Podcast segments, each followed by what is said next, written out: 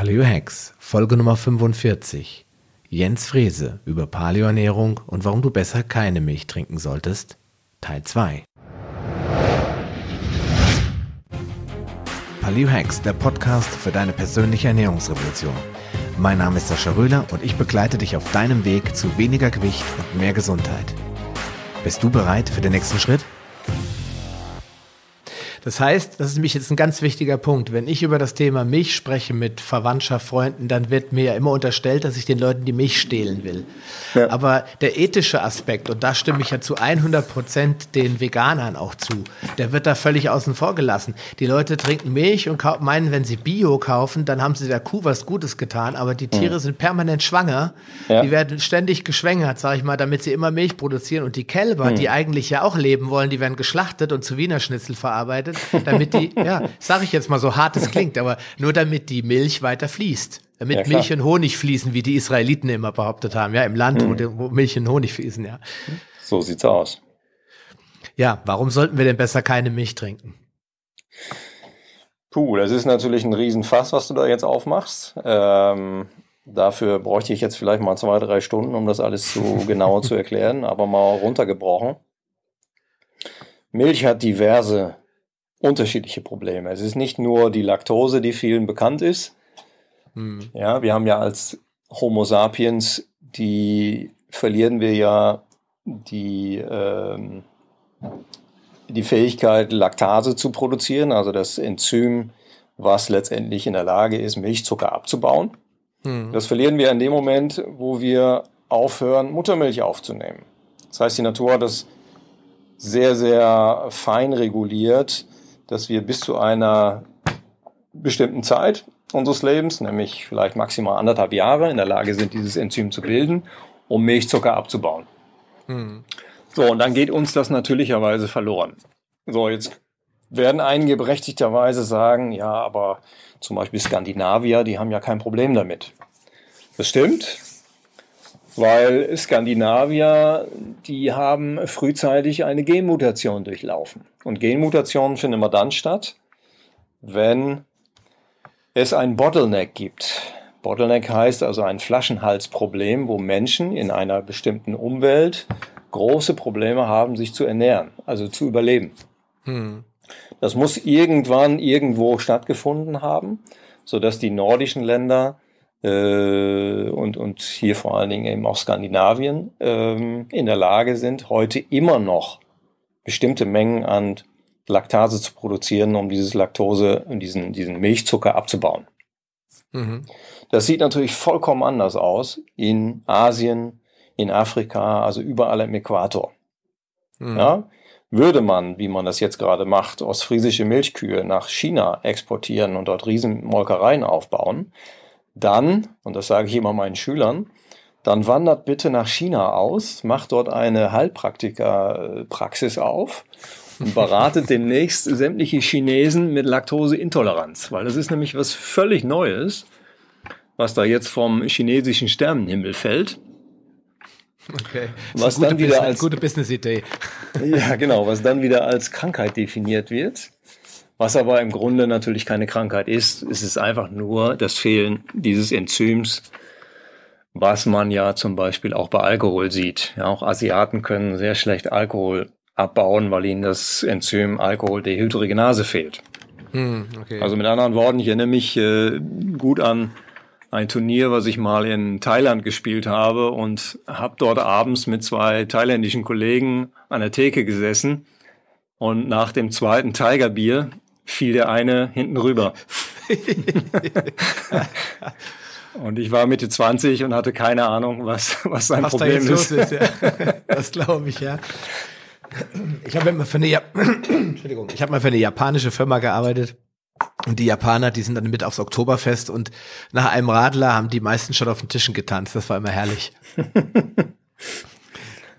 ja. ja, ein günstiger okay. Abend, ne? Ja, das ist los. Ja, für, für mich war es günstig. Ich musste da nicht so viel ins, in die Tasche greifen, ja. Genau. Aber komm, kommen wir nochmal zu dem Thema Zivilisationserkrankungen zurück. Also die Laktoseintoleranz, die ist ja äh, jetzt vielen in Deutschland auch bekannt. Also die ja. meisten Menschen haben das schon mal gehört. Und auch wenn immer behauptet wird, ja, aber die meisten Menschen vertragen ja doch Milch, ist natürlich mhm. auch ein Irrglaube, ne? Ja, sie vertragen Laktose. Ja. Also das ist damit gemeint. Das hat nichts mit der Milch zu tun, sondern nur mit dem Milchzucker. Aber wir sehen natürlich in Milch auch noch viele, viele andere Probleme. Da ist zum Beispiel zu nennen das Thema der Immunglobuline. Du erinnerst dich an unseren Kurs, mhm. äh, wo ich dargestellt habe, dass die äh, Muttermilch eine ganz andere Immunglobulinzusammensetzung hat als Kuhmilch. Als alle Tiermilcharten quasi. Als alle Tiermilcharten. Was, äh, was steckt dahinter? Wenn wir also als Säugling Milch von unserer Mutter bekommen, dann enthält diese Muttermilch sehr viele Immunglobuline, die dafür da sind, dass unsere Schleimhäute, also unsere First Line of Defense, wie wir auf Schlau sagen, hm. unser Immunsystem, was im Säuglingsstadium noch nicht ausgebildet ist, dass das die entsprechenden Immunsubstanzen von der Mutter erhält. Hm. Okay. So, und das ist bei der humanen Muttermilch, ist das in der Hauptsache Immunglobulin A. Okay. Ja, Immunglobulin A ist sowas wie unser Virenscanner, liegt auf den Schleimhäuten und sorgt dafür, dass wir möglichst wenig krank werden. Mhm. So, jetzt hat Kuhmilch aber blöderweise auch Pferdemilch, Schweinemilch, Schiebmilch, also äh, Schafmilch und all das, was manche als Alternative wählen äh, eine ganz andere Immunglobulinzusammensetzung. Nämlich vor allen Dingen Immunglobulin G. Und Immunglobulin G ist für ganz andere, äh, für ganz andere Gefahrenquellen zuständig. Hm. Und daran sehen wir dann allein schon, dass wir im frühesten Säuglingsstadium über Kuhmilch, wenn also Mütter sehr schnell abstillen oder auch gar nicht die Möglichkeit haben zu stillen, äh, im Grunde schon auf Allergien vorprogrammiert werden. Mhm. Ja. Also ich, ich, ich beschreibe das immer mit der Imprägnierung. Wenn wir im frühesten Säuglingsstadium imprägniert werden und werden hier einmal falsch imprägniert, dann haben wir unser Leben lang damit zu tun. Unter Umständen, ja. Unter Umständen, genau. Weil die meisten werden jetzt sagen, ja, ich bin aber gesund. Ich habe jetzt auch mal den Satz gehört, ja, wenn meine Kinder gesund sind, dann gebe ich ihnen auch weiter Milch. Das heißt, die Leute hoffen hm. darauf, dass nie was passiert und hm. wenn dann irgendwas auftaucht, das kündigt sich ja dann frühzeitig an, dann kann man immer noch aufhören. Genau, genau. Das ist so das, was ich am meisten höre, ja. Großes Problem bei Milch ist eben auch, wenn man sich die Milchzusammensetzung anguckt und Muttermilch mit Kuhmilch vergleicht, dann siehst du, dass die Eiweißzusammensetzung eine vollkommen andere ist. Mhm. Und das ist auch logisch, weil Milch muss ja artgerecht sein. Ja klar, und fürs Kalb. Genau, und das Kalb muss binnen äh, weniger Stunden stehen. Und der Säugling krabbelt zwölf Monate auf dem Fußboden rum. So, und dann sieht man schon, dass die, die Entwicklung zwischen Mensch und Kuh meinetwegen eine vollkommen andere ist. Nämlich die Kuhmilch ist darauf abgestimmt, den Körper wachsen zu lassen.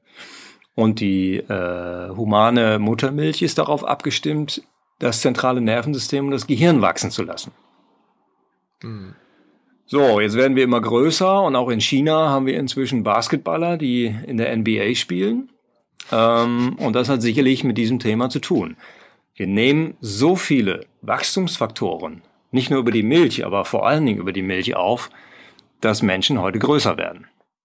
Ja, klar.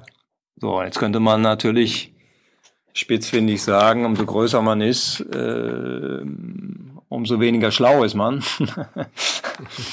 das stimmt natürlich auch nicht immer.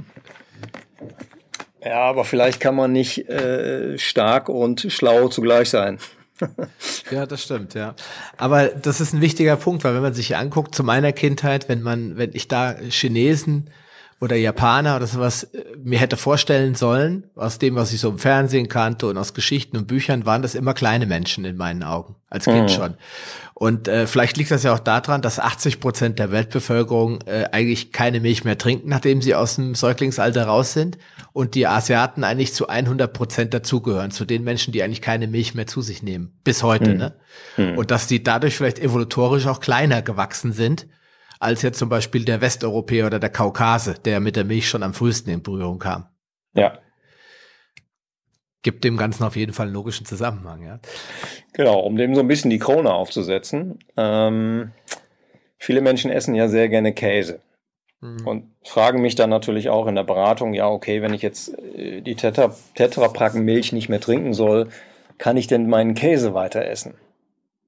Mhm. Und wenn man sich dann mal den Käse ein bisschen genauer anguckt, dann sieht man in Käse unglaubliche Mengen einer Aminosäure, die Kraftsportler nehmen, damit Muskel wächst.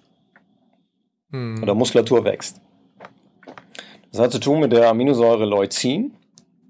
Und die Leucinmenge, die wir heute aufnehmen, im Gegensatz zu vor 50 Jahren, die ist um das drei- bis fünffache gewachsen. Ja, und Leucin ist eine sehr, sehr stark anabol wirkende Aminosäure, die dann in dem Moment, wo wir nicht Kraftsport betreiben, also wenn wir nicht trainieren, wenn wir kein Fitnesstraining machen, wenn wir kein Muskelaufbautraining machen, natürlich ein Riesenproblem machen kann, weil sie Körperzellen zum Wachstum anregen, die besser nicht wachsen sollten. Hm. Oder zumindest ja. nicht in der, äh, in der Geschwindigkeit wachsen sollten. Ja, also ich glaube inzwischen, auch wenn das nicht belegt ist, ja. dass Krafttraining bei hohem Milchkonsum die einzig vernünftige Präventionsstrategie ist. Okay, also du meinst, wenn die Leute auf ihre Milch nicht verzichten wollen, dann sollen sie wenigstens gleichzeitig äh, Bodybuilder werden, mit anderen Worten. Ja, so ähnlich, so ähnlich. Ja, weil dann die Muskulatur zum Homing-Faktor wird. Das heißt, die Muskulatur zieht sich unglaubliche Mengen an, an anabolen Substanzen, in diesem Fall auch Leucin. Ja, und diese Leucinmenge steht dann anderen Körperzellen nicht zur Verfügung. Hm. Das könnte eine Strategie sein, ja. Aber jetzt gibt es ja auch viele andere Unverträglichkeiten außer der Laktoseintoleranz, die mit Milchkonsum in Verbindung gebracht werden. Unter anderem auch Krankheiten und Allergien. Mhm. Ja, welche sind das in deinen Augen? Was hast du da bei deinen Forschungen und Studien so rausgefunden? Naja, zum einen das, was ich vorhin erwähnt habe, also dieses Problem mit den Immunglobulinen, sehe ich halt sehr, sehr vordergründig dann hast du natürlich in der modernen Hochleistungsmilch äh, eine Menge an Wachstumsfaktoren, wie zum Beispiel äh, Insulin-ähnlichen Wachstumsfaktor. Mhm. Ja. Und diverse andere Hormonrückstände, Rückstände, die auch äh, dadurch kommen, dass wir ähm, äh, Kühe, Kühe medikamentös dopen. Mhm. Ja, all das wandert letztendlich in die Milch hinein oder auch in die Milchprodukte hinein. Und eins der ganz großen Probleme, was ich bei Milch sehe, ist, dass Milch unglaublich insulinotrop ist. Insulinotrop heißt, dass es den Insulinspiegel maximal nach oben schießen lässt. Ja? Und wenn wir Käse essen, Käse enthält sehr viel Casein. Casein ist extrem insulinotrop und das mhm. auch noch mit Kohlenhydraten verbinden, dann haben wir einen Cocktail, der uns nicht nur müde macht, sondern auf Dauer auch zum Diabetiker werden lässt. Okay. Was ist der Hauptgrund dafür? Weil jetzt werden natürlich viele fragen, ja, wie, wieso, warum? Ja, der Hauptgrund ist der hohe Insulinspiegel. Achso, du meinst, wenn, ja, okay, klar. ja, aber wenn ich mich nicht bewege, was ja die meisten nicht tun, dann führen diese hohen Insulinspiegel natürlich dazu, dass ich auf Dauer gesehen eine Insulinresistenz entwickle. Und diese Insulinresistenz führt wiederum dazu, dass ich vermehrt Insulin produziere, weil die Bauchspeicheldrüse versucht ja dagegen zu steuern. Ja, und die Körperzellen werden sich in dem Moment und werden unempfindlich gegenüber diesem Insulinmolekül oder mhm. diesem Hormon, muss man genauer sagen. Ja, und dann haben wir eigentlich den Zustand, der ähm, so ein bisschen die, die, die, der Nährboden für fast alles ist, nämlich Insulinresistenz. Genau, und dann kommt als nächstes metabolisches Syndrom und dann sind die Leute spätestens bei uns im, im Coaching irgendwann. Genau, dann entsteht viszerales Übergewicht. Viszerales Übergewicht führt wiederum zu Entzündungserkrankungen, weil wir wissen, dass eben äh, geschwängerte Fettzellen äh, Entzündungsfaktoren aus, aussenden, die wiederum den ganzen Körper proinflammatorisch programmieren. So, und dann fängt der ganze, der ganze Käse sozusagen an. Und, und dann wird's gefährlich. Nicht von mhm. heute auf morgen, aber auf Dauer gesehen. Ja, klar, logisch. Ja, und welche Rolle? So, also unterm Strich würde ich sagen, dass Milch ist einer der ganz, der, der, der führenden Faktoren, die dazu führt, dass wir überhaupt diese metabolischen Störungen bekommen. Ähm, Kraftsportler können sich das ein bisschen leisten, indem sie einfach äh, ihre Muskulatur ständig aktivieren. Aber nichtsdestotrotz sind natürlich in der modernen Milch so viele Faktoren, die auch einem Kraftsportler nicht wirklich dienlich sind. Hm, okay. Aber wenn wir jetzt mit, wenn ich jetzt mit Leuten zu tun habe und über Milch rede und wie ungesund sie in meinen Augen ist, höre ich immer, aber Milch hat doch viele wertvolle Nährstoffe, die wir dringend brauchen, die vor allen Dingen Kinder ganz lebensnotwendig brauchen. Wie siehst du das? da muss ich immer lachen. es hatte ja mal eine, es gab ja mal eine Marketingagentur der Milchwirtschaft. In diese Marketingagentur musste jeder Milchbauer pflichtgemäß einzahlen, wie bei einer IHK. Mhm. Ja, also wenn man sich selbstständig macht, muss man ja auch bei der IHK äh, Pflichtbeiträge abführen. Das wurde irgendwann gekippt in den, vor, vor etwa zehn Jahren. Ähm, nichtsdestotrotz hat es dazu geführt, dass die Milchwirtschaft sehr viel Geld in Marketing investiert hat. Ja, mhm. und dieses Marketing hat dann in den letzten 20, 30 Jahren dazu geführt, dass eigentlich jede Mutter und jeder Vater weiß, dass Milch ein gesundes Nahrungsmittel ist. Mhm. Man hat dann Promis, man hat Sportler, also aus sämtlichen Bereichen bekannte Persönlichkeiten genommen, um der Bevölkerung deutlich zu machen, Milch ist gesund. Und das ist dann auch überhaupt nie mehr in Frage gestellt worden. Mhm. Und natürlich ist das so, was du gerade sagtest, dass es ein paar Substanzen in der Milch gibt, die wir durchaus auch, auch verwerten können, wie Mineralien und so weiter. Das Problem ist nur, dass Milch dazu führt, dass wir diese Mineralien auf Darmebene gar nicht erst aufnehmen. Mit anderen Worten, Milch produziert Osteoporose, sorgt aber nicht für Osteoporoseprävention. Hm viel, viel, viel besser ist, das Kalzium aus Gemüse aufzunehmen. Hm. Also es ist eins der Märchen, was über diesen Weg, äh, über den Weg der, der, des Milchmarketings aufgebaut wurde und leider jetzt in den Köpfen der Menschen hängt. Tja, ziemlich fest sogar. Ein Beispiel nochmal. Wenn wir uns in anderen Ländern umschauen, dann sieht man zum Beispiel, wenn man nach Japan guckt, Japaner haben nie Milch getrunken. In Japan ist Milchtrinken was vollkommen Neues. Hat man in Japan das äh, Milchgesetz eingeführt, das Milchgesetz auf Schulebene 1954. Seitdem ist der Milchkonsum, dadurch, dass Milch in den Kindergärten und in den Schulen verabreicht wird, um das 20-fache gestiegen. Wenn man sich jetzt Korrelationen zu bestimmten Erkrankungen anguckt, dann ist sehr, sehr auffällig, dass wir seit dieser Zeit in Japan verstärkt Prostatakrebs und Brustkrebs sehen. Hm. Ja, jetzt könnte man natürlich sagen, okay, das ist Kaffeesatzleserei. Das machen Statistiker, die, die korrelieren mal ein bisschen hin und her. Aber es ist wirklich, das kann aus meiner Sicht kein Zufall sein, dass sich diese Korrelation ergibt. Denn in Japan gab es bis vor dieser Zeit nahezu fast kein Prostata- und Brustkrebs. Hm. Ja, okay, das ist für mich auch logisch, aber du hast recht, da kommen dann äh, so, der ein oder andere kommt dann auf die Idee zu sagen, ja, das ist aber alles ja nur Statistik und da verbirgt sich ja vielleicht nicht unbedingt die Wahrheit dahinter. Ja, das mhm. ja, muss jeder für sich letztendlich selbst entscheiden, ob er dem glauben mag oder nicht. Also ich denke, das spricht viel dafür, dass es so ist, weil es einfach zu plötzlich diesen Anstieg auch gab. Ne? Ja, und man muss ja auch sehen, wenn, wenn einmal etwas ins Gehirn getrommelt wurde, dann glaubt man das ja auch. Also man muss ja nur Dinge oft genug wiederholen, dann fängt man an, das zu glauben. Ne? Ja, das stimmt. Ja. ich habe ich hab, äh, noch eine Frage zur, zur Milch, nämlich ähm, es gibt ja dann Menschen, die sagen, ja, weil sie glauben, dass da auch viele positive Wirkstoffe oder Nährstoffe noch drin sind. Ja, auf irgendwas äh, kann ich da noch zurückgreifen. Was kann ich denn jetzt noch essen? Käse, Joghurt, Quark, Sauermilch, Butter, äh, äh Eiweißpulver, das auf Molke oder Whey-Protein basiert. Was antwortest du denen? Gibt es überhaupt irgendein unbedenkliches Milchprodukt oder müssen wir es eigentlich alle meisen, meiden? Also wenn ich das jetzt von dem äh, therapeutischen Standpunkt aus betrachte oder vom medizinischen her, dann äh, vermeide ich grundsätzlich alle Milchprodukte, die in irgendeiner Art und Weise Casein beinhalten. Hm. Warum? Weil Casein ist für mich das neue Gluten.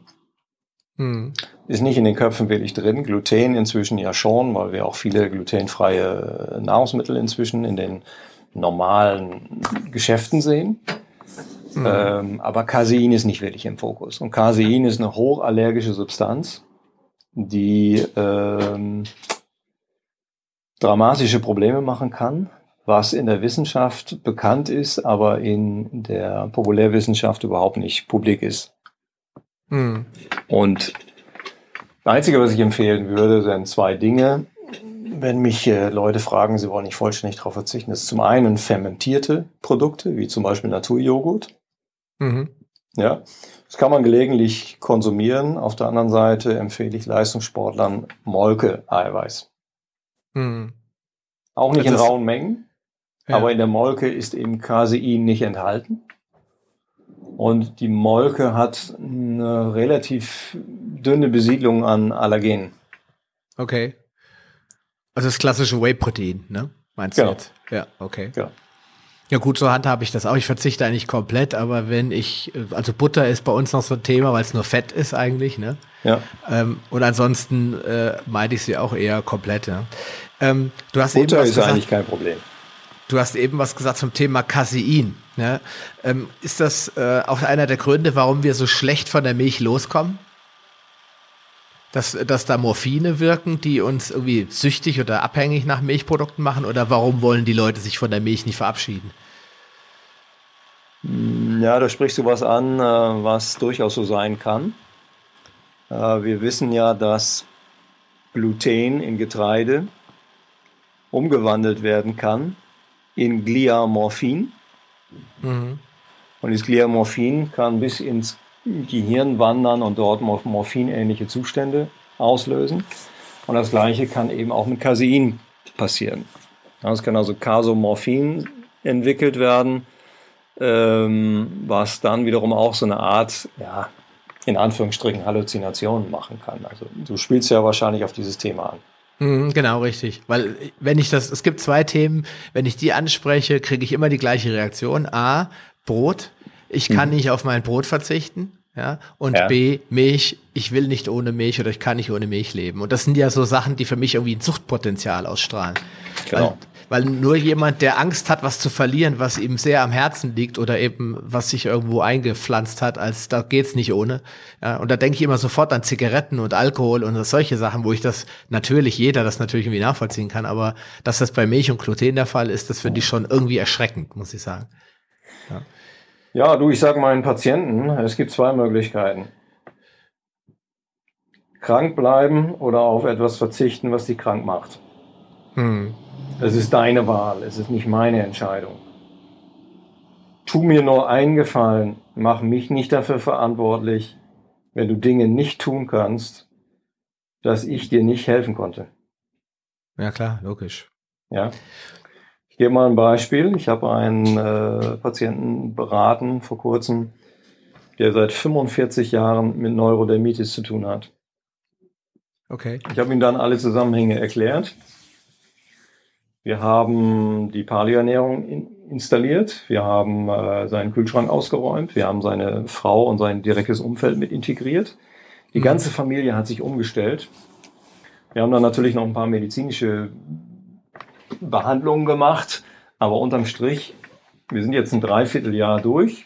Die Neurodermitis ist bis auf vielleicht zwei, drei Prozent vollkommen verschwunden. Hm. So, und wenn die Menschen sehen, dass es einen extremen Effekt hat, ja, dann verstehen sie dann auch den Zusammenhang, okay, es muss was mit meinen Nahrungsmitteln zu tun haben. Und deshalb sage ich immer, jeder hat die Wahl.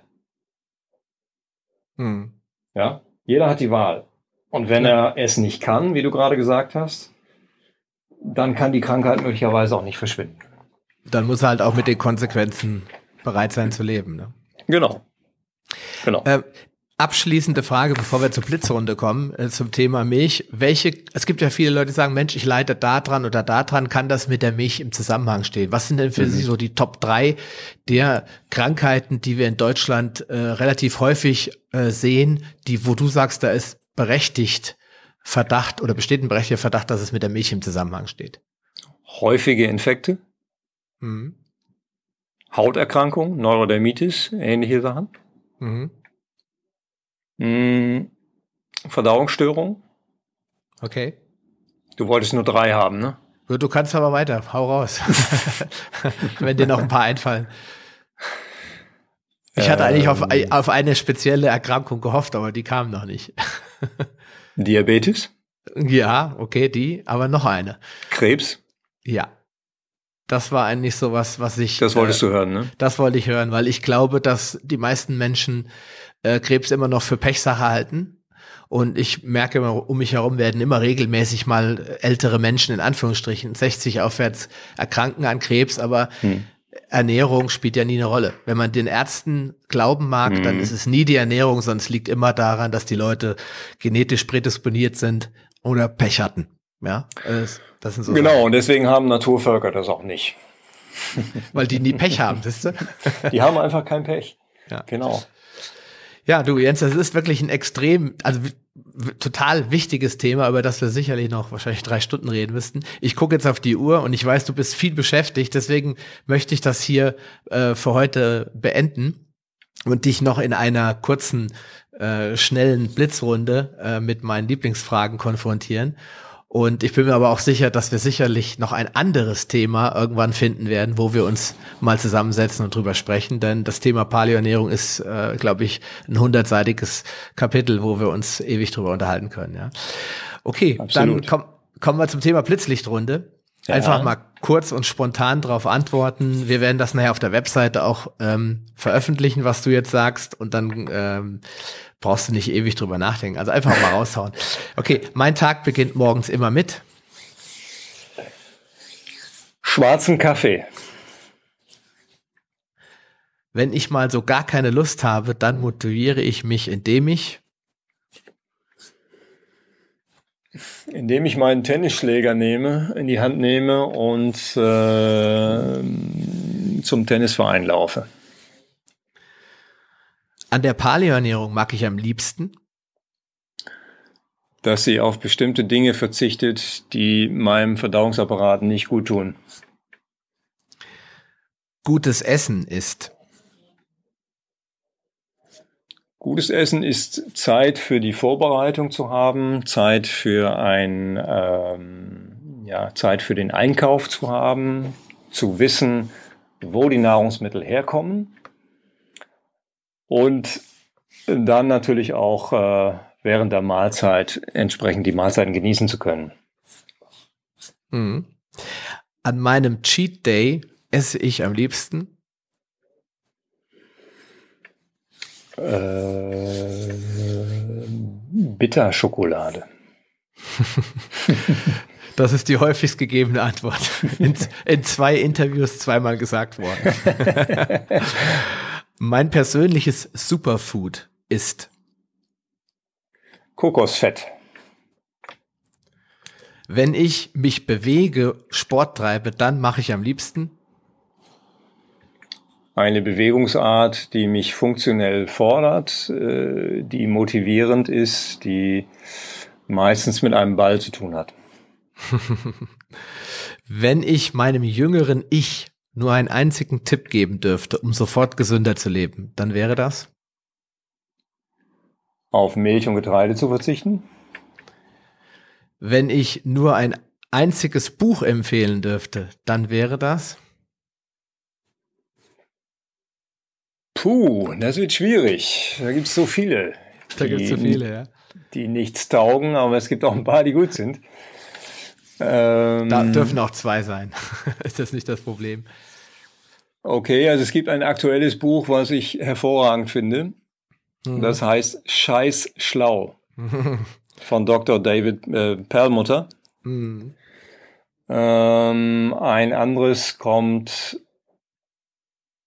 äh, wie heißt es, die Paläotherapie Von der Sarah Ballantyne, das Buch, ne? Genau. Ja, das ist auch ein sehr gutes Buch, ja. Und wer natürlich den Papst lesen will, der sollte sich dann die Paleo-Ernährung von äh, Lauren Cordain durchlesen. Ja, das sind doch die Standardwerke. Empfehle ich eigentlich auch jedem da draußen, der sagt, okay, ich will mich nicht nur gesund ernähren, sondern ich will wirklich verstehen, was sich dahinter verbirgt, ja, mhm. um ein bisschen tiefer einzutauchen. Ja, Jens, dann sind wir beim Abschluss. Ähm, Erstmal vielen Dank für die ganze Zeit und die wirklich massiv vielen Informationen, nützlichen Informationen, die du mir natürlich und auch dem Zuhörer gegeben hast. Ähm, jetzt wissen die, der ein oder andere weiß ja, dass du ähm, Ausbildungsleiter bei der Deutschen Trainerakademie bist. Gibt es denn irgendein spezielles Angebot, dass du den Hörern des Paleo Hacks Podcast machen kann, die sich jetzt weiterbilden wollen, die jetzt nicht irgendwas lernen wollen, sondern die sagen wollen, ich will mich wirklich weiterbilden zu Coach, weil ich sage, Mensch, das hat mich jetzt so angefixt, das Thema, ich will mich da beruflich weiterentwickeln. Also ich würde immer empfehlen, als allererstes mal eine Ernährungsgrundausbildung zu belegen, wer nicht diese, diese Grundausbildung hat. Hm. Also ich, ich sage immer, in spezielle Themen hineinzugehen, ohne zu wissen, was Kohlenhydrate, Fette und Eiweiße sind, das macht eigentlich keinen Sinn. Das stimmt, ja. Ja, und das machen wir an der Deutschen Trainerakademie, wo wir im Rahmen des Food Coaches über sechs Tage eigentlich alle Grundlagen in allen Bereichen erstmal legen und auf dieser Basis sich dann in andere Bereiche, in die medizinische Bereiche, in die Paleoernährung oder was auch immer weiter vorarbeiten. Mhm. Äh, ich sehe halt nur immer, dass sehr, sehr viele Menschen so schon sehr speziell unterwegs sind. Aber wenn man dann nach physiologischen Grundlagen fragt, dann sind die häufig nicht vorhanden. Mhm. Und ähm, die legen wir dann in diesen Kursen.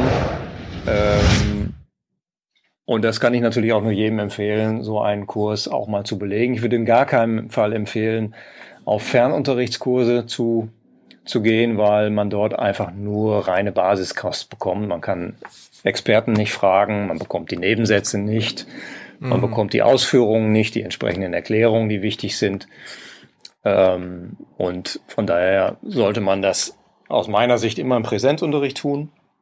Es gibt aber auch viele Tutorials, die man sich dann noch parallel natürlich zur, zur Nachbereitung und Vorbereitung reinziehen kann. Ähm, ja, aber du sprichst jetzt natürlich ein spezielles Angebot an. Hm. Ich würde sagen, alle, die diesen Podcast hören, die sollten mich dann einfach mal persönlich anschreiben und dann finden wir auch eine Lösung in Form von vielleicht einem kleinen Rabatt, einem Gutschein, wie auch immer.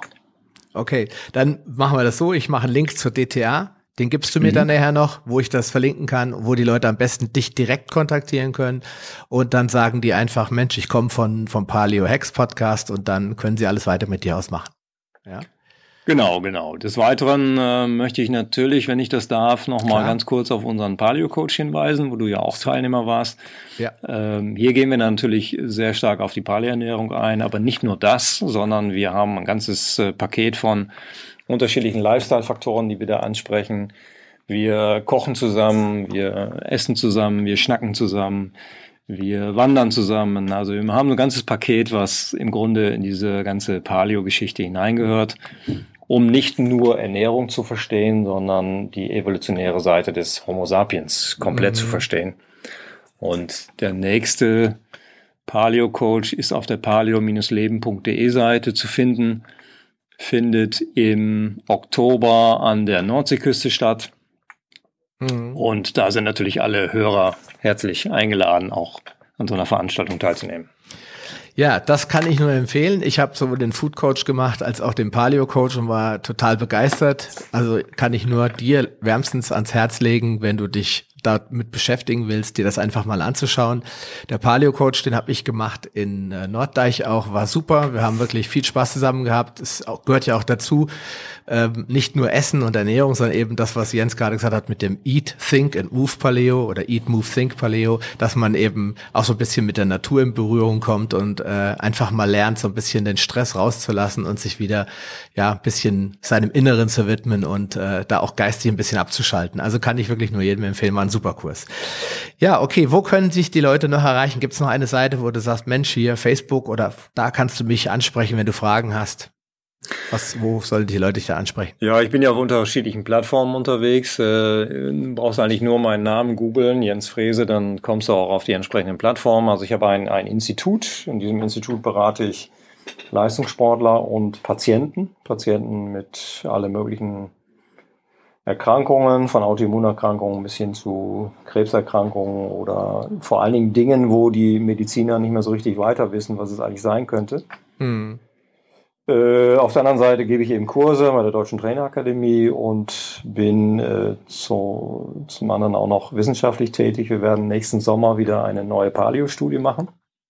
Mhm, okay, sehr wir spannend. wir haben uns in den letzten Studien haben wir uns auf das metabolische System gestürzt und werden uns im nächsten Sommer mit dem Immunsystem beschäftigen. Mm, okay. Auch da ist sicherlich vielleicht der ein oder andere Hörer daran interessiert, vielleicht nähere Informationen zu erhalten, dann würde ich immer empfehlen, mich direkt anzuschreiben über meine E-Mail oder über mein, meine Facebook-Seite oder was auch immer, ähm, um, ja, um den weiteren Fortlauf dieser, dieser Untersuchung auch mitzubekommen.